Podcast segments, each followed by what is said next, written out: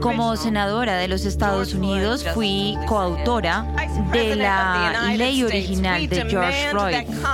Como vicepresidenta de los Estados Unidos exigimos que el Congreso apruebe la ley de George Floyd. Y Joe Biden la firmará. Hola, bienvenidos. Es miércoles primero de febrero y estas son cinco de nuestras noticias del día en NTN 24.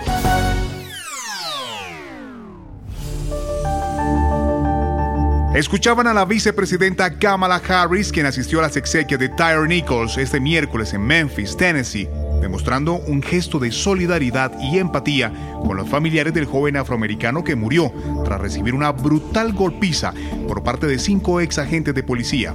Este es el caso más reciente de brutalidad policial cometido en Estados Unidos.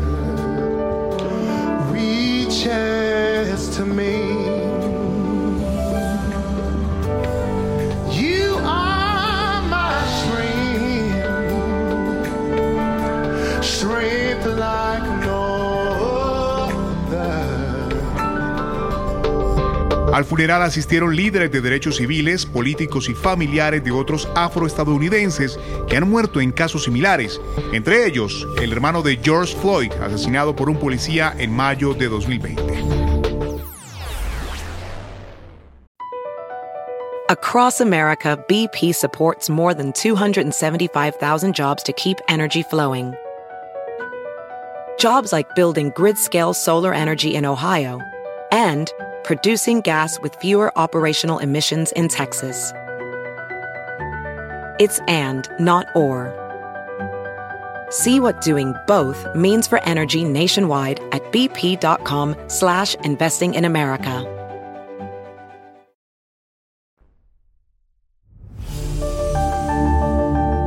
Continuamos en Estados Unidos porque la Casa Blanca dice que mantendrá el título 42 si el Tribunal Supremo así lo decide, a pesar del fin de la emergencia nacional por COVID-19 anunciado para el próximo 11 de mayo y que supondría el fin de la justificación legal para la aplicación de ese título 42. ¿Qué balance hace la administración de sus políticas migratorias? Responde Blas Núñez Neto, subsecretario del Departamento de Seguridad Nacional de Estados Unidos. 5 de enero nuestro presidente Biden anunció una serie de medidas eh, que están diseñadas para eh, ayudar eh, a, reducir el flujo irregular de migrantes, que los primeros tres semanas del programa han sido un gran éxito. Hemos visto una reducción realmente tremenda en los encuentros en la frontera. Eh, y sí, me parece que cuando tenemos los datos para el fin de mes vamos a ver una reducción de más del 97% desde eh, los números que estamos viendo en diciembre para estas eh, nacionalidades. Al menos 1.400 vuelos han sido cancelados y otros 527 sufrieron retrasos por las difíciles condiciones climáticas en Estados Unidos. La Administración Federal de Aviación, la FAA, advirtió este martes a través de un tuit que los viajeros podrían esperar y ver algunas condiciones de nieve en ciertas áreas. La tormenta invernal en curso continuará trayendo impactos peligrosos al norte y centro de Texas hasta al menos la madrugada del jueves. ¿Qué tan complicada está la situación en las carreteras y el tránsito aéreo? El meteorólogo de Telemundo en Washington, Joseph Martínez, nos responde. Afortunadamente, durante los próximos días no tenemos riesgo de tormentas eléctricas severas. Sí, la semana pasada otro frente frío dejó tornados, uno de los más fuertes registrados en la historia moderna de la zona de Houston y también en porciones de Luisiana, pero afortunadamente durante los próximos días no se esperan tornados en el sur del país. Ahora el peligro se enfoca en la costa noreste, ya que vamos a estar recibiendo un frente frío con aire ártico que va a estar llegando desde este mismo viernes y va a estar afectando porciones desde Washington DC, Nueva York y sobre todo el área de Boston. Across America, BP supports more than 275,000 jobs to keep energy flowing. Jobs like building grid-scale solar energy in Ohio and producing gas with fewer operational emissions in Texas. It's and, not or. See what doing both means for energy nationwide at bp.com slash investing in America.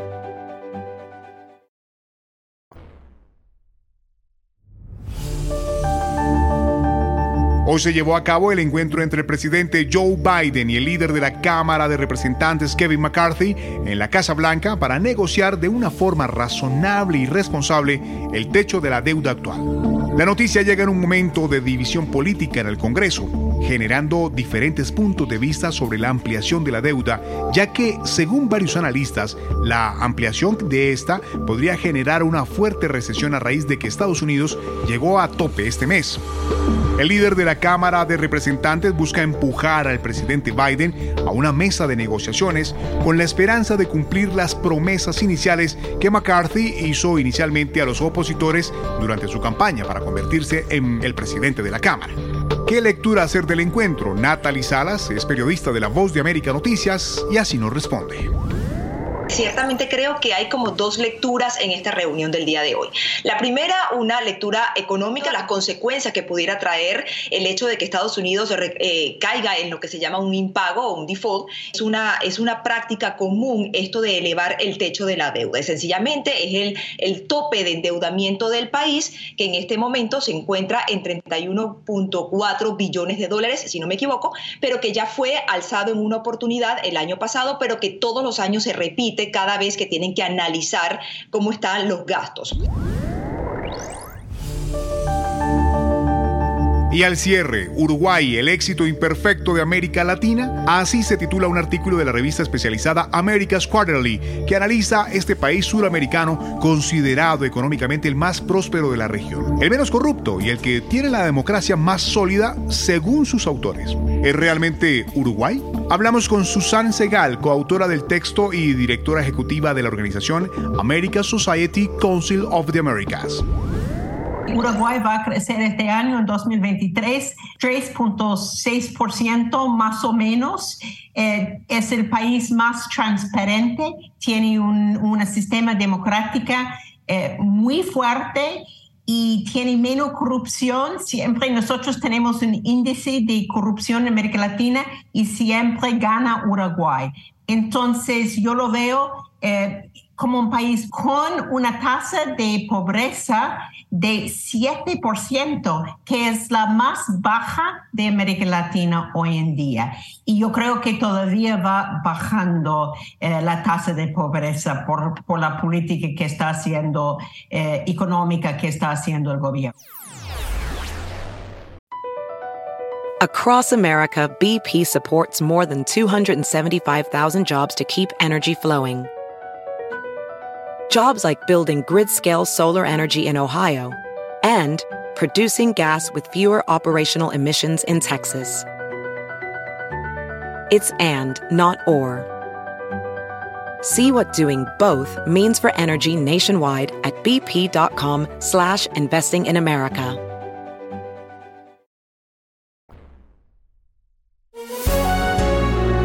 Estas más noticias de América Latina y el mundo en www.ntn24.com. Soy Hugo Vecino. Pueden seguirme en arroba Hugo Vecino en Twitter y arroba Hugo Vecino TV en YouTube. En el podcast de NTN24 te informamos y te acompañamos.